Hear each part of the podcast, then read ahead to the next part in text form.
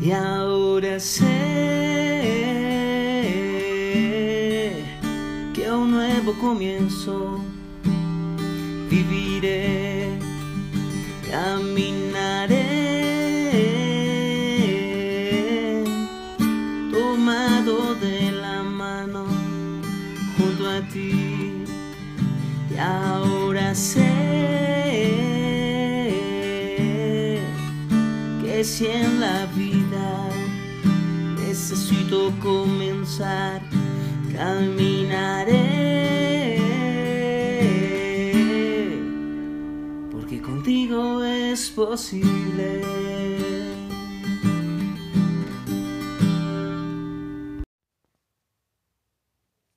Iglesia, Casa de un Nuevo Comienzo, con los pastores Alex Cañón y Jacqueline Manchego. Porque si en la vida necesitas comenzar de nuevo, con Dios es posible. Casa de un nuevo comienzo. Casa de un nuevo Casa de un nuevo comienzo. Casa de un nuevo de un nuevo comienzo. Casa Casa de un nuevo comienzo. Casa de un nuevo comienzo. De un nuevo comienzo. Casa de un nuevo comienzo. Muy buenos días. Dios les bendiga. buenas tardes o buenas noches. También depende de la hora en que se esté mirando esta predicación. Pero nos alegra muchísimo poder estar con ustedes en este tiempo. Nos alegra saludarles y gracias por conectarse a este tiempo de recibir la palabra del Señor.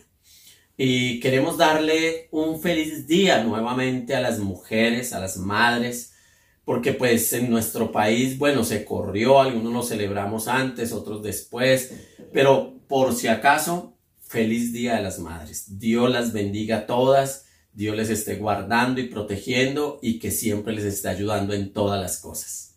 Nos alegra muchísimo saludarles y que podamos tener esta oportunidad tan bonita de compartir este día con ustedes. Y quisiera iniciar hablándoles un poco acerca de la aflicción. ¿Está usted en aflicción? ¿Ha estado en aflicción? Sabe, Eh, muchas mujeres pueden estar en aflicción en este momento, pero también muchos hombres, muchos jóvenes, muchas niñas o niños pueden estar en aflicción. Alrededor de nuestro planeta están sucediendo crisis muy fuertes que mantienen en aflicción a todas las personas. Una de las cosas que vemos como aflicción es esta enfermedad del coronavirus, de la cual ya llevamos más de un año, un año y medio aproximadamente, porque inició a finales de noviembre del año 2019, prácticamente un año y medio de esta pandemia, y, y no ha sido fácil, ha sido aflicción para muchos, pero hay otros tipos de aflicciones, la aflicción por la muerte, bueno, por la enfermedad, por la muerte, que son muy fuertes, pero hay otras personas que sufren aflicción porque han sido raptadas, han sido secuestradas. Una de las pandemias de este siglo también tiene que ver con la trata de blancas o con la esclavitud, donde se secuestran niños, se llevan a otros lugares y hay familias en aflicción, hay niños en aflicción, hay personas en aflicción en todo el mundo. Ajá. Y pues es algo Y que algo que también pues ha traído mucha aflicción a, a- a- en estos tiempos aquí en Colombia, pues ha sido lo del paro nacional, ese paro que pues una parte es paro, pero otra parte no es paro, pero eso ha afligido a mucha gente, hay mucha gente que ha salido damnificada, ha sido como ese daño colateral de todas esas situaciones que le afligen le aflige no poder coger un transporte, le aflige no saber si va a llegar a casa nuevamente, le aflige estar en medio de esas crisis que se generan, no poder trabajar. no poder trabajar, bueno, tantas situaciones que nos afligen en este tiempo. Y pues hablando de la aflicción, hoy queremos precisamente tocar ese tema. Y pues usted de pronto ya miró el título, ¿no? ¿Cómo afrontar las aflicciones?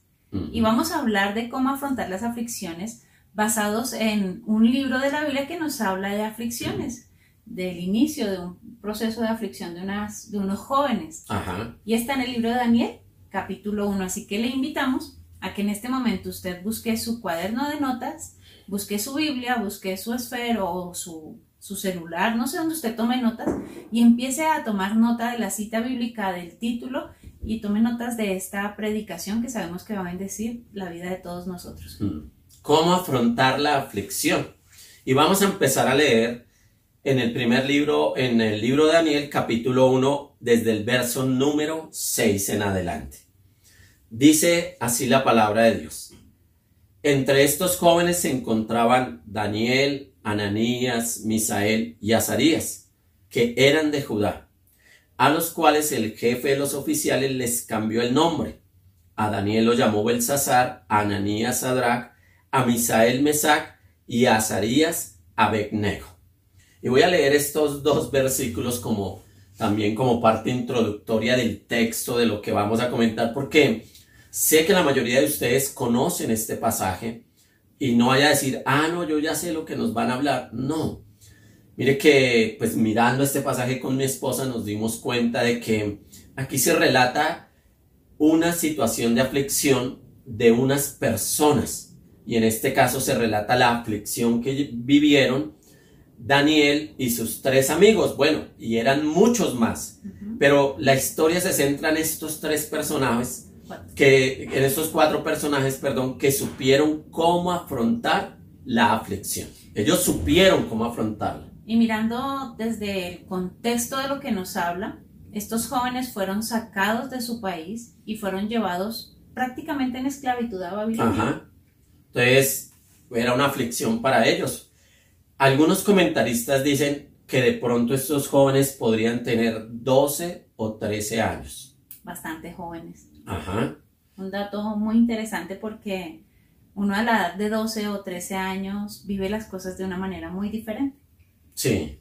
Y a estos jovencitos les tocó afrontar la vida de una forma bastante diferente. Así que no importa la edad que tú tengas en este momento ni la aflicción que estés teniendo. Queremos que entiendas que esta palabra es para ti.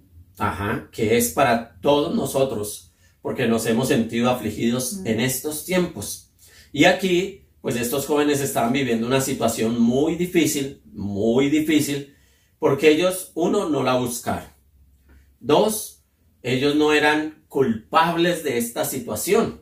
Sí, ellos no eran culpables. Ellos fueron ese daño colateral de una desobediencia de sus padres, de sus antepasados, de personas que se portaron mal y Dios permitió que su nación eh, fuera cautiva, fueron llevados a Babilonia y entre los muchos esclavos, estos cuatro supieron cómo afrontar la aflicción.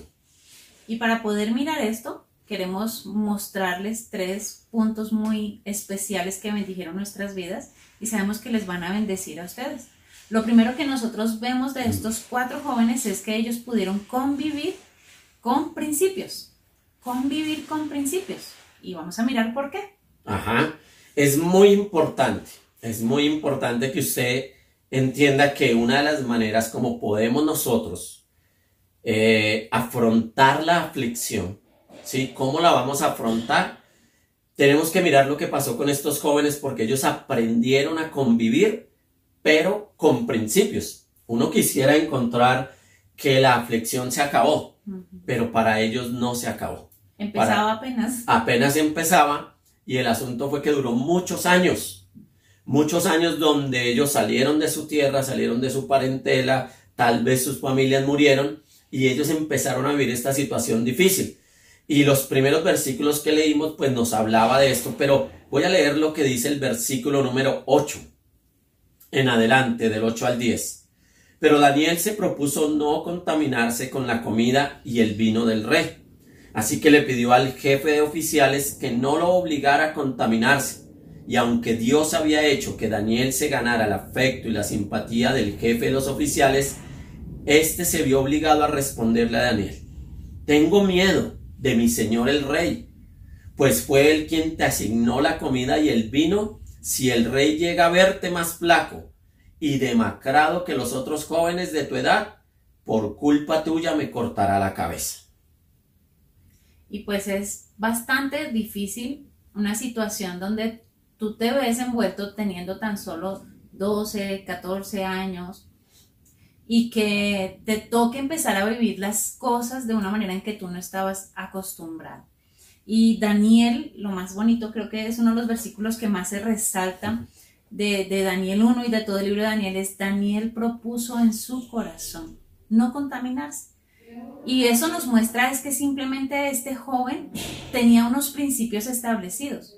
Qué importante es cuando a nosotros desde la niñez nos han enseñado principios bíblicos y nos enseñan a vivir basados en esos principios. Cuando nosotros vivimos en esos principios bíblicos, ellos se meten en nuestro corazón de tal manera que nunca, nunca se apartarán. Eso lo dice el libro de Proverbios, ¿no? Instruye al niño en su camino y aun cuando fuere viejo no se apartará de él. Y Daniel y sus amigos tenían principios marcados en su corazón. Ajá. imagínese usted, ellos llegan a una nación extranjera, injustamente llegan a ese lugar y llevaron a muchos, pero solo estos cuatro se propusieron, tal vez se menciona que Daniel propuso como líder, pues no contaminarse. ¿Por qué? Porque lo que querían en este lugar era que Daniel y sus amigos se olvidaran de su identidad, que empezaran a actuar como las demás personas.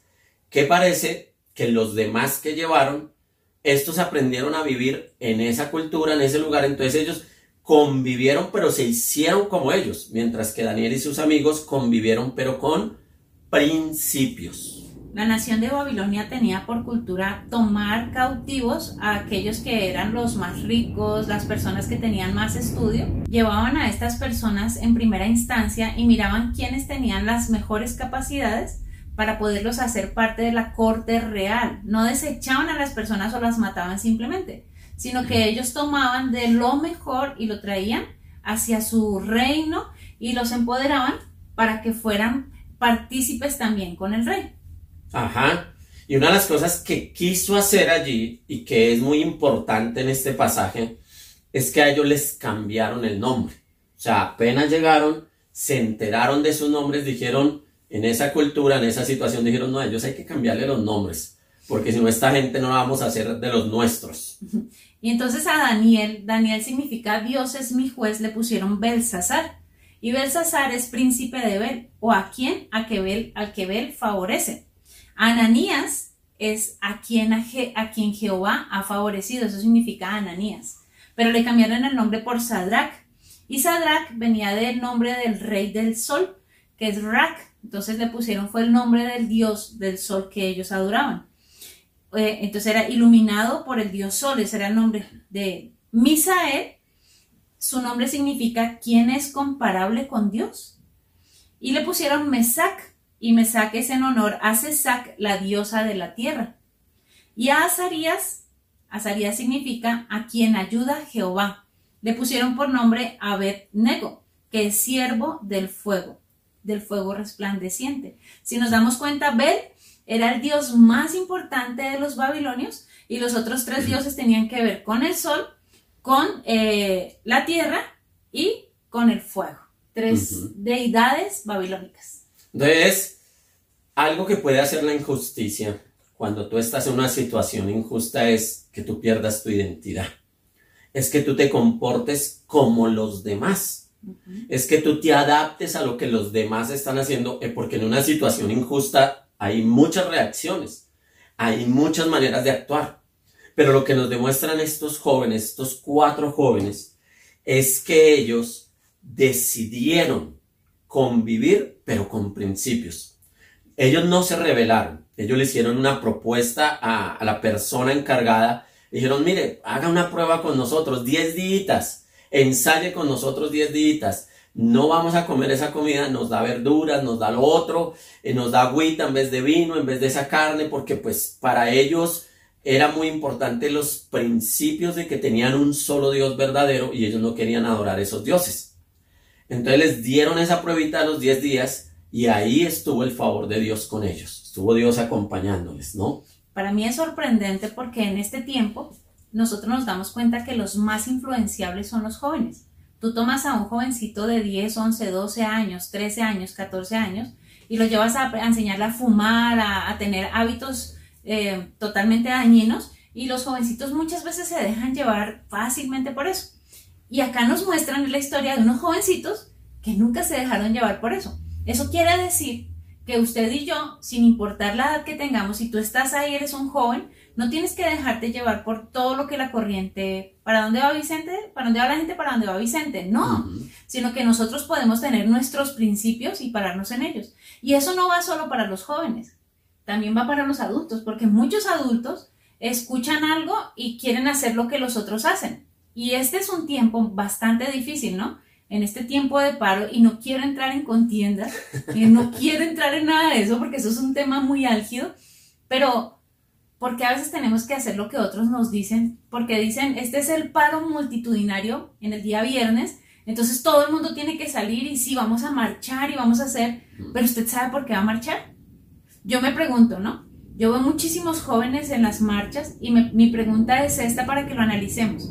¿Conocen la constitución? Esos jóvenes que están marchando. ¿Saben qué es lo que hay en el pliego de peticiones de los directivos del paro? Entienden las cosas que están ocurriendo allá adentro, porque yo sé que tienen lucha en su corazón y que hay injusticias y que hay cosas, pero ¿por qué hacen todo esto? ¿Cada persona lo entiende? Hay personas que marchan y saben por qué lo hacen y por favor me les quito el sombrero, pero hay otros que no lo saben. Y a mí me impacta la vida de estos jóvenes y perdón que tome este momento de nuestra nación, pero creo que aplica muchísimo. ¿Usted sabe por qué hace eso? ¿O usted por qué hace las cosas que hace? ¿Sí? ¿Por qué hace lo que hace? Porque lo está haciendo por sus principios o lo está haciendo porque la multitud lo hace. Una de las cosas que me llama la atención es que nosotros en la Biblia encontramos, por ejemplo, el caso de José, un joven que también fue raptado en una situación injusta, bueno, que su familia lo vendió, sus hermanos lo vendieron injustamente, él llega a ser esclavo en una nación ajena y allí se le da una oportunidad de actuar injustamente. Pero él debido a sus principios dice, no, yo no voy a dormir con usted señora, yo no puedo ni ofender a su esposo ni ofender a Dios. Eso no es correcto. Y este hombre es llevado a la cárcel injustamente, sin haber cometido un delito. Y este hombre estando allí, Dios pone su gracia sobre él. O sea que todos nosotros podemos vivir situaciones injustas. Tentaciones. Tentaciones, situaciones. Jesús también vivió ese tipo de situaciones injustas. Vivió en medio de una sociedad donde había mucha injusticia. Recuerde que a Jesús, aún siendo ciudadano, le cobraron impuestos. Y uno diría, uy, pero qué gente tan injusta. Y Jesús dijo al César lo que es de César y a Dios lo que es de Dios. Así que tenemos que aprender a convivir en medio de una situación injusta, pero con principios. Y no estamos lejos de que a nosotros nos vengan aflicciones, pero en medio de la aflicción no abandonemos los principios, convivamos con los principios en medio de la aflicción. Y hay una segunda cosa que necesitamos mirar para poder afrontar esa aflicción, es que nosotros debemos crecer en conocimiento. Y miremos por qué decimos crecer en conocimiento. Vamos a mirar la palabra. En el verso 17 dice así, a estos cuatro jóvenes Dios los dotó de sabiduría e inteligencia para entender toda clase de literatura y ciencia. Además, Daniel podía entender toda visión y todo sueño. Y resulta que verso 18 dice, cumplido el paso, el plazo fijado por el rey Nabucodonosor y conforme a sus instrucciones, el jefe de oficiales los llevó ante su presencia. Luego de hablar el rey con Daniel, Ananías, Misael y Azarías, no encontró a nadie que los igualara, de modo que los cuatro entraron a su servicio. Cuando miramos el, inicio del capítulo, en los versículos iniciales, nos cuentan que cada joven que era llevado para ser parte de esta corte real debía pasar por tres años donde iban a ser instruidos en muchísimas cosas, en idiomas, en literatura, bueno, todo lo que mi esposo leyó en el versículo 18 y 17. Pero lo tremendo es, tres años a estos jóvenes se les instruía y se les capacitaba, se llenaban de conocimiento. Y ahí, de ahí tomamos el que cuando uno está en aflicción debe crecer en conocimiento. Debe uno crecer en conocimiento porque la injusticia es algo que te puede envenenar el corazón. Y si tú te dejas afectar tus emociones, tus sentimientos en medio de la injusticia, tú puedes empezar a actuar irracionalmente. Irracionalmente. ¿Sí? Pero estos jóvenes, aunque vivieron como esclavos, y les pusieron una prueba que era estudiar, capacitarse, empezar a conocer todo lo que este rey quería que conocieran, todo lo que Nabucodonosor les puso como prueba, ellos dijeron, vamos a hacerlo, vamos a capacitarnos, vamos a, poner pilas y aunque estemos en medio de esta situación injusta, pues nosotros nos vamos a dedicar a aprender, a conocer. Y miren, es algo que nosotros debemos entender porque ellos estaban en un reino que hablaba otro idioma. Y ellos empezaban por aprender un idioma, pero tenían que aprender muchísimo en solo tres años. Y yo lo miraba y mirando el pasaje hablábamos con mi esposo de que esto era como entrar a una universidad. Seis semestres, pero, o, tal vez los diez semestres de forma intensiva, ¿no? De forma, sí, porque todo el tiempo, ¿no? Sí, entonces démonos cuenta de que nosotros en medio de la aflicción, a veces en vez de, quejarnos o de estar haciendo cosas que no debemos, debemos tener el conocimiento y aprender a aprender, porque debemos aprender a aprender. Muchas veces en medio de la aflicción se nos presentan oportunidades que debemos aprender a aprovechar y dentro de ellas está el conocimiento. Y estamos en un mundo donde es muy fácil obtener conocimientos. Sí, y, y es tan triste porque lo que tú leías el otro día, ¿no? Que estamos en, una, en un tiempo todo lleno de tanto conocimiento, ah, pero que la gente hoy en día ha decidido leer por encima, o sea, se explayan tanto que hay, pero poco profundiza. ¿Mm? Es un analfabetismo, lo llamaba el escritor, fue una parte que estaba escrita del analfabetismo de este tiempo, que es mucho en expansión, pero poco en profundidad, mucho en emociones, pero poco en, profundizar en aquellas cosas que realmente traen conocimiento a nuestra vida. Y nosotros no debemos ser de los que miramos por encima y de los que sabemos de todo un poquito, porque a veces saber de todo un poquito, créanme que es saber nada. Y más en este tiempo donde eh, la persona que escribía el artículo, si alguien está interesado, me lo puede pedir también por WhatsApp, con mucho gusto le puedo enviar el link. Pero eh, la gente está manipulando. Ustedes saben que hay muchas noticias falsas y se han descubierto muchas noticias falsas en este tiempo. Pero lo tremendo es cómo están manipulando los medios de comunicación, la gente que quiere vender para que usted compre, la gente que quiere que usted mire lo que ellos quieren mostrarle y la forma en que ellos quieren que miren las cosas. ¿Por qué a nosotros nos pueden vender ese tipo de cosas? Por falta de conocimiento, por falta de profundidad. Porque no es solamente saber de todo, es profundizar en todo en un tiempo de mucho mucho conocimiento, pero poca profundidad. Mucha información. Mucha información. mucha información. Es un desafío, porque usted dice, pero estamos viviendo tiempos difíciles, que voy a sacar tiempo para estudiar, pero dígame una cosa, que saca usted con preocuparse, que saca usted con estar peleando, que saca usted con estar amargado, con estar hablando de todo, viendo tanta información que sale en un lado, en otro, aquí y allá. Pero si usted no es de los que estudia o crece en conocimiento, usted nunca va a tener dos cositas que yo le vi a Daniel y a sus amigos, sabiduría y discernimiento. Porque la sabiduría es yo qué hago con lo que sé, ¿sí? Y ese discernimiento es saber para qué me sirve a mí esta situación, para qué me sirve los tiempos que estamos viviendo. Hay que saberlos leer. Hay que saberlos leer, hay que saber discernir lo que estamos viviendo en nuestro país. Hay que discernir si lo mejor es que nosotros hagamos lo que hace todo el mundo, si lo mejor es que destruyamos y acabemos con todo y que nuestro país quede sin autoridades, sin gobierno y que entremos prácticamente en un periodo de anarquía. Ah, eso es lo mejor. discierna. ¿Qué es lo que Dios quiere? Qué es lo mejor para todos nosotros, qué es lo mejor para usted, para su familia, para sus hijos. Uno tiene que aprender y uno tiene que conocer. Sí, porque es que aquí no es simplemente dejarnos llevar porque toda la gente está haciendo lo mismo, hagamos nosotros lo mismo, no. Y una de los de los crisis que uno encuentra en nuestra sociedad es la falta de conocer la palabra de Dios. Y de conocer todo. Sí. de conocer todo. El, misionero Rosenberg, si usted no ha visto la predicación que tuvimos el día miércoles, aunque tuvimos varios problemas eh, de a internet, del Zoom, pero Dios permitió que la palabra fuera dada. eh, hablaba acerca del gozo, del gozo de la palabra, de recordar la palabra. Y yo pienso que eh, crecer en ese conocimiento es crecer en conocimiento de la palabra, por supuesto, primeramente, porque incluso la sabiduría y el discernimiento vienen de parte de Dios a nosotros. Y hablaba yo con alguien y le decía, ¿qué tanto estás teniendo un tiempo devocional?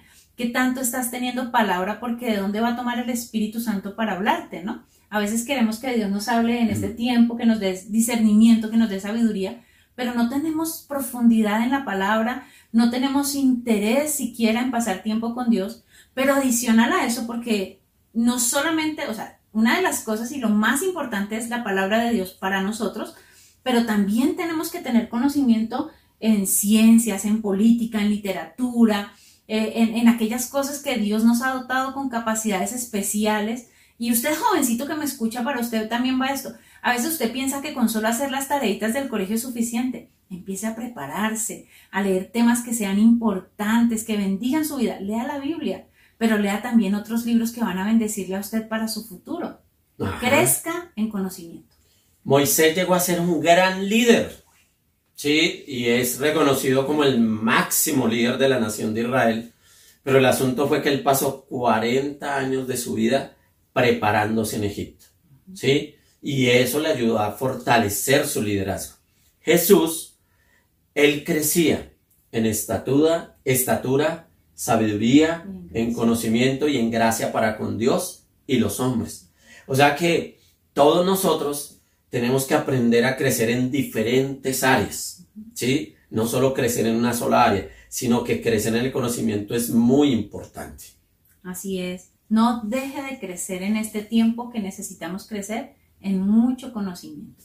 Y hay una tercera, una tercera, un tercer ingrediente más a, lo que estamos hablando de cómo afrontar la aflicción. Lo primero que vimos fue convivir con principios, lo segundo, crecer en conocimiento, pero lo tercero es confiar en la providencia de Dios. Ajá, confiar en la providencia de Dios.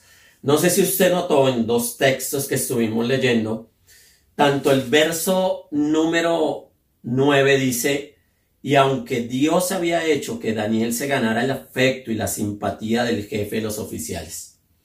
Y la Biblia dice que Dios había hecho, o sea, Dios colocó gracia en la vida de Daniel, de sus, de, de ante sus captores, Dios puso gracia y él les pudo hablar. Porque usted imagínese como esclavo, usted allí diciendo, oiga, mire, yo no quiero comer esa comida. Pero Dios puso gracia les pusieron una prueba, la pasaron 10 días y los próximos, los siguientes tres años, siguieron comiendo lo mismo, porque eso es lo tremendo. Durante los tres años siguientes que duró la preparación, ellos siempre se alimentaron de lo mismo. Pero el verso 18, que también lo leímos, dice, a estos cuatro jóvenes Dios los dotó de sabiduría, inteligencia para entender toda clase de literatura y ciencia Ah, y además, perdón, el 17. Además, Daniel podía entender toda visión y todo sueño. Pero mire lo que sucede allí. Cumplido el, el plazo fijado por el rey, Nabucodonosor, conforme a sus instrucciones, el jefe de oficiales lo llevó ante su presencia. Luego de hablar el rey con Daniel, Ananías, Misael y Azarías, no encontró a nadie que los igualara, de modo que los cuatro entraron a su servicio.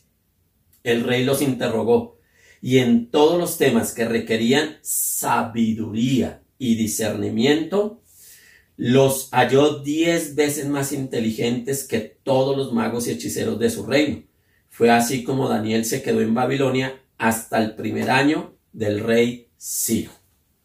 Wow, cuando uno mira esto, uno se da cuenta de que no es eh, por, por, allá de pronto eh, convivir con principios, por allá es crecer con conocimiento y por allá es confiar con la providencia de Dios. No, estos realmente son ingredientes. O sea, así como uno dice, para hacer un pan, coja usted harina de trigo, póngale levadura, póngale agua, huevos, y usted le va agregando todo eso y así hace un pan.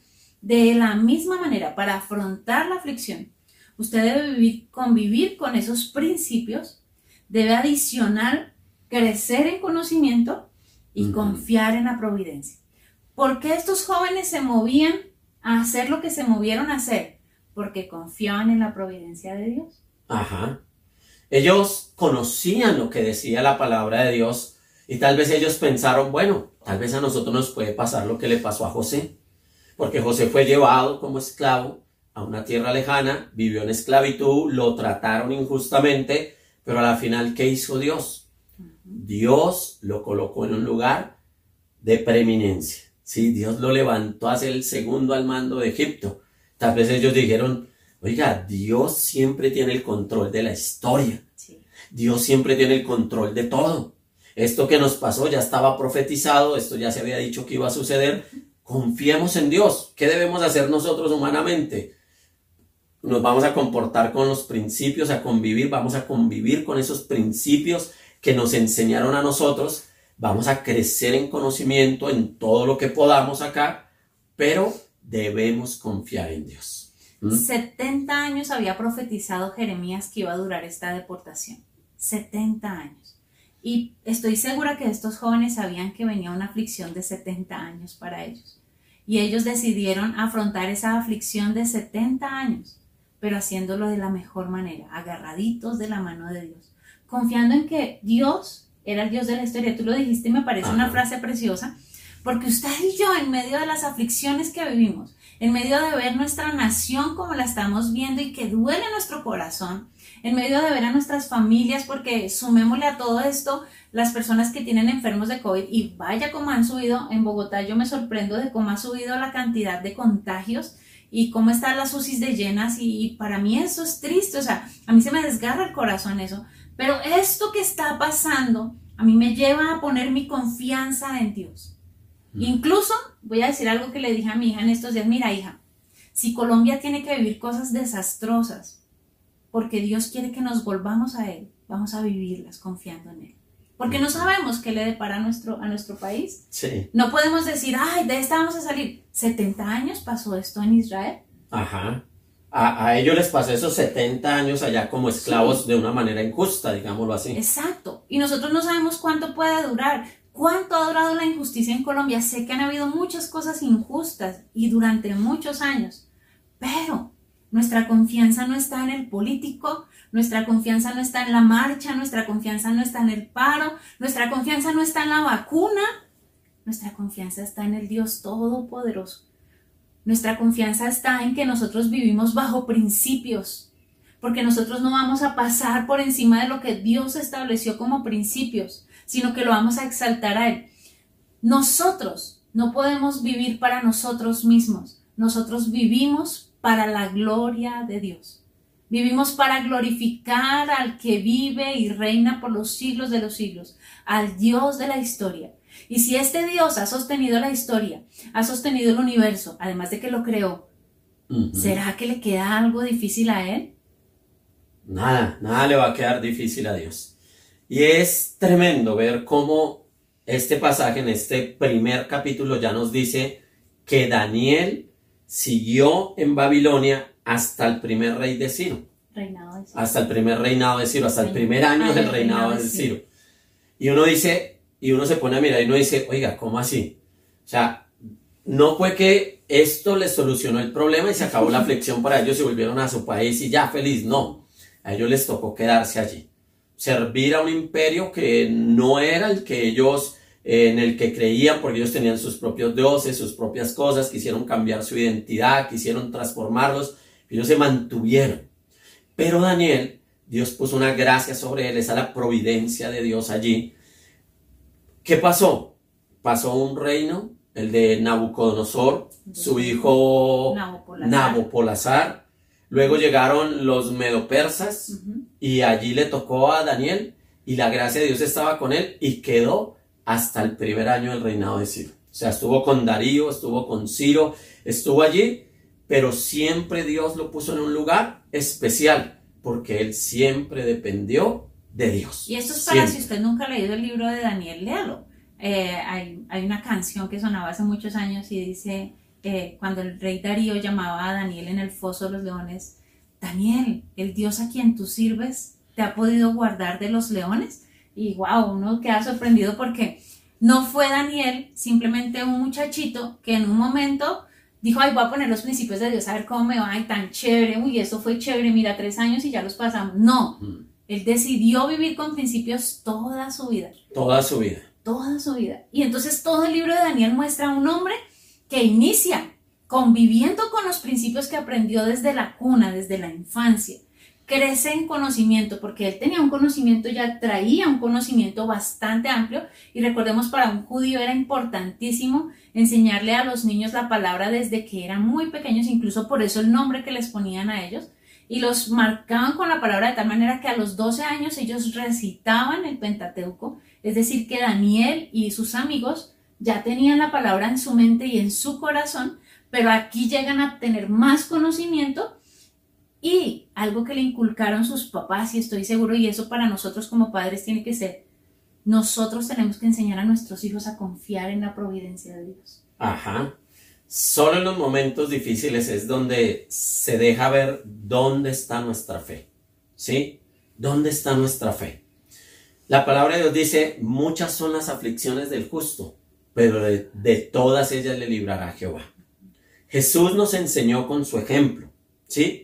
Jesús nos enseñó porque Jesús aprendió y todo lo que él vivió acá en la tierra, aún él les pudo hablar a sus discípulos que él iba a morir, pero Jesús también sabía que de él estaba escrito que iba a volver a la vida, que iba a resucitar.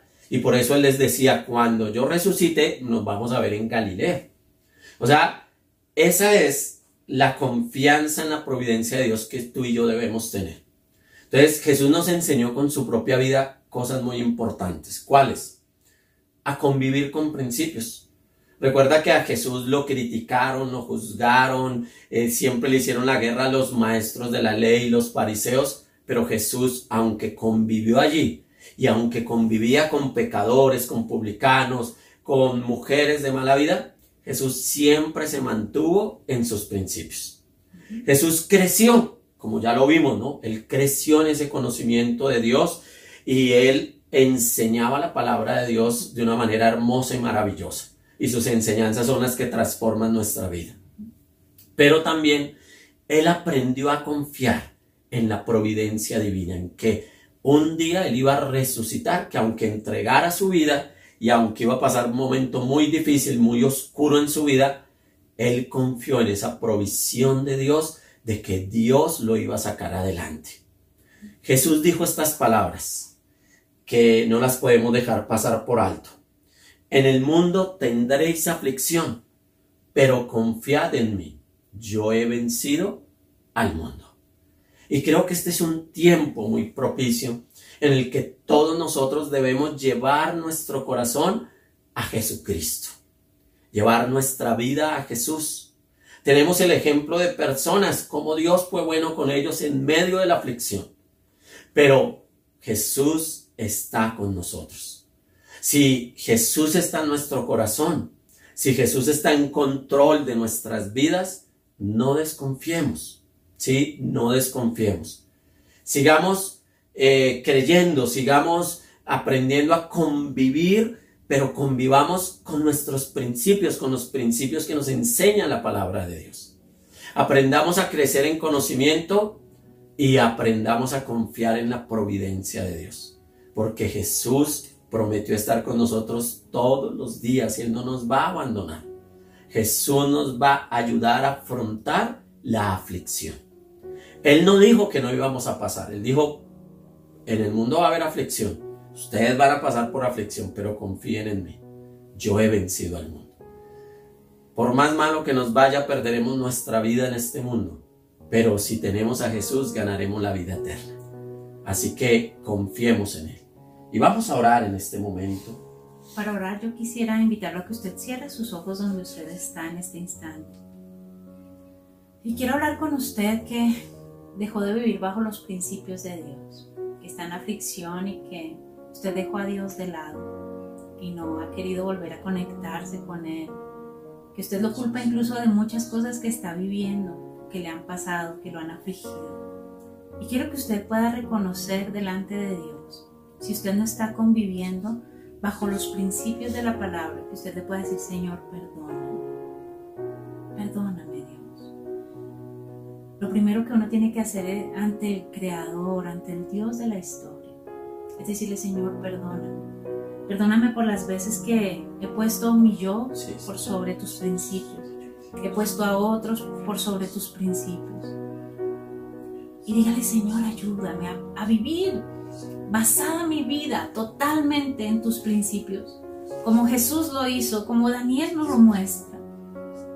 Dígale, Señor, ayúdame, necesito de ti. Y si usted ha vivido bajo los principios, pero siente que la aflicción no lo ha dejado, dígale, Señor, ayúdame a permanecer en los principios. Ayúdame a permanecer fiel y firme en lo que creo. Y que nada, nada, nada me mueva, Señor. Sino que pueda yo fijarme en la roca inconmovible que es Cristo Jesús. Y ahora dígale, Señor, quiero crecer en conocimiento de tu palabra. Sabe que la mejor manera de poder conocer los principios es conociendo la palabra. Dígale, Señor, quiero crecer en conocimiento de tu palabra. Quiero aprender a amarla, a valorarla. Si usted la lee todos los días, dígale, Señor, dame sabiduría y discernimiento en tu palabra. Pero también si usted se dio cuenta que llevaba mucho tiempo sin estudiar y, quiere hacerlo, dígale, Señor, quiero crecer también en conocimiento. Si no amaba el estudio, dígale, Señor, ayúdame a amar el estudio. Primero el estudio de tu palabra, pero también el estudio secular, que yo pueda crecer en, en muchos conocimientos, en temas que son importantes para este tiempo. Señor, ayúdanos a cada uno de nosotros a crecer en conocimiento que no estanquemos, Señor, eh, las capacidades que tú nos has dado, sino que todos nosotros podamos adquirir ese conocimiento y que ahí venga la sabiduría que proviene de ti, como lo dice tu palabra, y el discernimiento que provienen de ti, Señor, en el nombre de Jesús. Y ahora dígale, Señor, confío en ti. Levante sus manos por un momento donde usted está y sin importar la aflicción, si lágrimas caen de su rostro, dígale, Señor, en medio de esta aflicción hoy decido confiar en ti. Dígale, Señor, confío en tu palabra, confío en tus promesas. Tus promesas son sí, amén. Lo que tú me has dicho, Señor, yo lo creo. No importa lo que pase, no importa lo que oiga, no importa lo que vea. Yo confío en ti, confío en tu providencia. Tú eres el que tienes el control, Señor. Confío en que tú harás, en que tú no me soltarás de tu mano. Confío en ti, Señor. Yo veré el cumplimiento de tus promesas en la vida mía, en la vida de mi familia. Veré el cumplimiento de tus promesas en nuestro país, en nuestra Colombia amada. Veremos el cumplimiento de tus promesas en la iglesia de Cristo, Señor. Veremos el cumplimiento de todo lo que tú nos has dicho, Señor, y confiamos en tu providencia. Y dígale, Señor, quiero vivir para tu gloria, quiero vivir para tu honra, quiero vivir para agradarte a ti. Tú eres lo más importante para mí, Señor. Gracias por tu amor y tu bondad, Señor. Gracias porque tú estás con nosotros, Dios. Ayúdanos a pasar estos tiempos siempre sostenidos de ti, Señor, y bendice a cada persona que está ahí escuchando esta palabra, Señor. En el nombre del Padre, del Hijo y del Espíritu Santo, Señor, te damos muchas gracias. Amén. Y amén. Amigo, mi hermano, el Señor te bendiga y recuerda que Jesucristo está ahí para fortalecernos y para ayudarnos. Dios los guarde. Un abrazo para todos, les amamos mucho y compártanos también lo que Dios le ha hablado. Esto bendice nuestras vidas, pero bendice también a los que estamos conectados. Gracias. Dios les bendiga.